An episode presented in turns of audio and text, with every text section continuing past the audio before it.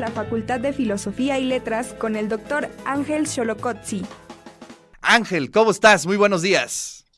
¿Qué tal? Buenos días, Ricardo, y buenos días a todo el público que nos ve y escucha. Efectivamente, la semana pasada donamos eh, una cantidad de, libros precisamente para apoyar todo este, este proyecto y fue un ejemplar de cada uno de los títulos que tenemos en nuestro catálogo ahí de la facultad. Ángel, creo que tienes eh, algún eco, es, no, no estás eh, escuchándolo con el audio por ahí abierto o muy alto el volumen. Vamos a ver si se puede mejorar ahí. Vamos a ver, vamos a ver. A ver. Parece que ya. ¿Se escucha mejor?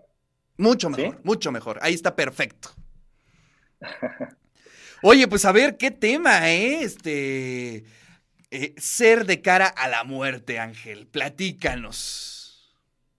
Bueno, pues eh, ya se, aproxima eh, esta celebración, este día que, conocemos muy bien, que es el Día de Muertos, y con toda la lo que está alrededor de ello, ¿no? toda la, lo que eso significa, ¿no? la, la, puesta de las ofrendas, eh, todo este, este ámbito religioso y cultural en el que nos movemos. Y pues claro, en el centro de esto está la muerte, ¿no? la, la, cuestión de la muerte. Y pues evidentemente eso ha sido el, el origen de, la cultura. tenemos ahí muchos estudios que, que, nos remiten precisamente a eso, ¿no? Toda cultura es de alguna manera eh, cultura de la muerte, ¿no? Es eh, precisamente lo que se instala, lo que se instituye precisamente a partir de la experiencia de la temporalidad, a partir de esta experiencia de la finitud. Pero lo que, lo que encontramos eh, curiosamente, a pesar de que la cultura se instituye con base en esa, en esa situación, en ese enfrentamiento a la muerte, lo que tenemos es una ambigüedad en términos de, por un lado, sí está todo lo que, lo que significa la muerte en términos culturales, en términos de recuerdo, en términos afectivos, en términos de, todo lo que las experiencias que hemos tenido en, torno a ello, pero por otro lado también está eh, la huida ante la muerte, ¿no? Es decir, la propia eh, cultura de alguna manera eh, expresa eso en la medida en que se instituye algo que permanece, que sobrevive de alguna manera a, la muerte. Y esto, esto lo hemos visto a lo largo de la filosofía. La filosofía, eh, pues en Occidente realmente ha sido la historia de las posibilidades de superación de la muerte, de alguna manera, y eso lo, tenemos desde Platón, ¿no? Eh, en el inicio eh, griego no había una, una idea de inmortalidad, una idea de, superación de la muerte, eh, incluso en el propio Homero, cuando se habla de psique, de alma, eh, el alma era mortal, ¿no? Era precisamente ese halo, ese, eso que es soplado, ese aliento que se va precisamente con la muerte. Eh, posteriormente ya en algunas tradiciones órficas, una de ellas es la que retoma Platón, ya se instituye un aspecto que supera la muerte, un aspecto inmortal, que era una de las características de los dioses. Eh, de alguna manera en la, cosmología griega lo que eh, se oponía era eh, este carácter de inmortales, inmortales. ¿no? Por ejemplo, Parménides habla, cuando se refiere a los seres humanos, de los mortales. Eh, en contraposición a los dioses en tanto inmortales. Pero lo, que encontramos a partir de Platón y que como ya lo hemos señalado en cápsulas eh, previas, prácticamente la filosofía occidental son notas a pie de página a lo que señaló Platón, pues prácticamente esta idea de Platón o estas ideas de Platón eh, van a constituir la historia de Occidente. Y precisamente este carácter inmortal del alma este lado inmortal que poseen los seres humanos. Es de, alguna manera algo tomado de los dioses. Y como sabemos esto, pues se va a incorporar al cristianismo en la eh, lectura que hace de Platón y posteriormente de Aristóteles, y finalmente queda un lado eh, inmortal. Entonces, de alguna manera, lo que, lo que encontramos en Occidente, pues es eh, unos intentos, ya sea en términos filosóficos o en términos religiosos, de superar la muerte.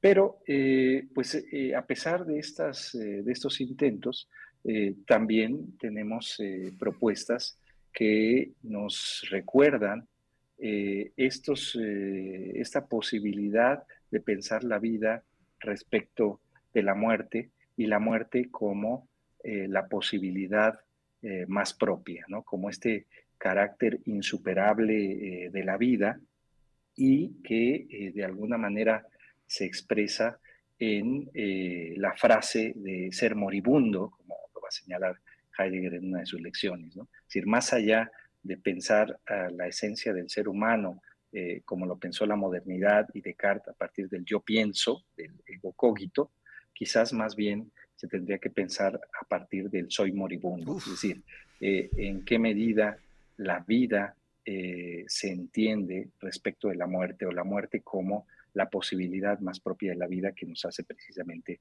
eh, o nos lleva a este carácter de moribundos, y no tanto en un sentido de huir de, ella. Ahora, el miedo a la muerte, como, como lo, vemos y, se expresa de múltiples formas, pues también se deja ver como algo negativo, ¿no? Precisamente esa es parte de algunas propuestas filosóficas desde el siglo XIX que cuestionan eh, esa carga negativa o esa carga moral que se le ha dado eh, a la muerte, ¿no? Ya desde Nietzsche tenemos estas, eh, estas posturas y que van a llegar hasta, hasta Heidegger en el sentido en que en tanto la muerte puede ser pensada como la posibilidad más propia, más bien sería una reafirmación de la vida, ¿no? No una eh, cuestión eh, negativa eh, que, de la cual pues tengamos que lamentarnos o, huir, ¿no? sino precisamente como una reafirmación de, la, propia vida. ¿no? Y bueno, pues finalmente el hecho de que tengamos un día de muertos, un día de conmemoración de la muerte, pues reafirma precisamente esta, este hecho ¿no? y esta esta característica de la vida misma, en tanto la muerte es algo inevitable y es la posibilidad más propia que tenemos. Eh, lo, único seguro, doctor. ¿Perdón? la única eh, eh, seguridad, ¿no? Es decir, la muerte. Así es, así es, así es. Oye, ¿qué, qué, qué, texto nos recomiendas para seguir profundizando sobre este concepto del ser moribundo? Bueno, hay, eh, esta es una, una, tesis que plantea Heidegger en una lección. evidentemente hay algunos eh, parágrafos en torno a ello en Ser y Tiempo, pero por ejemplo hay, hay textos muy, muy interesantes en torno a ello. Por ejemplo, este de François Dastur, La muerte, ensayo sobre la finitud. Eh, este, por ejemplo, es un, ensayo muy, muy, muy bello, ¿no? aunque puede sonar extraño, ¿no? que se pueda eh, pensar de forma bella sobre la muerte, pero efectivamente eh, en, los términos en los que eh, lo, estábamos comentando. Y también el, bueno, pues el filósofo que, que, es leído actualmente por muchos lados, que es Byung-Chul Han, también tiene un texto, si no me equivoco, fue traducido como Caras de la Muerte. entonces ahí hay algunos, algunos textos que pueden ser recomendables para eh, pensar esto que, hemos mencionado como la posibilidad más propia que tenemos, ser de cara a la muerte. Maravillosa columna, doctor. Muchísimas gracias. Y bueno, pues nos saludamos la siguiente semana, eh, muy ad hoc su columna. Y bueno, y te comento, y quiero comentarles a toda la audiencia que ya nos actualizaron bien el número de los libros. Es una barbaridad, está increíble. 6.468 libros se reunieron en esta eh, colecta y bueno, pues Este, ahora tendremos que planear muy bien cómo llevarlos, ¿no? Estábamos pensando en un principio llevar mil libros, después dijimos dos mil, ¿no? Pero ahora vamos a llevar seis mil cuatrocientos sesenta y ocho. Y bueno, pues gracias a ti, Ángel, a toda la audiencia, a toda la comunidad universitaria, a los funcionarios, a las funcionarias, a los académicos, a todos los que se solidarizaron, seis mil cuatrocientos sesenta y ocho es la cifra final de los libros que pudimos recopilar en esta campaña Más libros, más libres. Pues fenomenal, ¿no, Ángel? Estupendo, estupendo. Qué bueno que, participaron muchos en, esta campaña.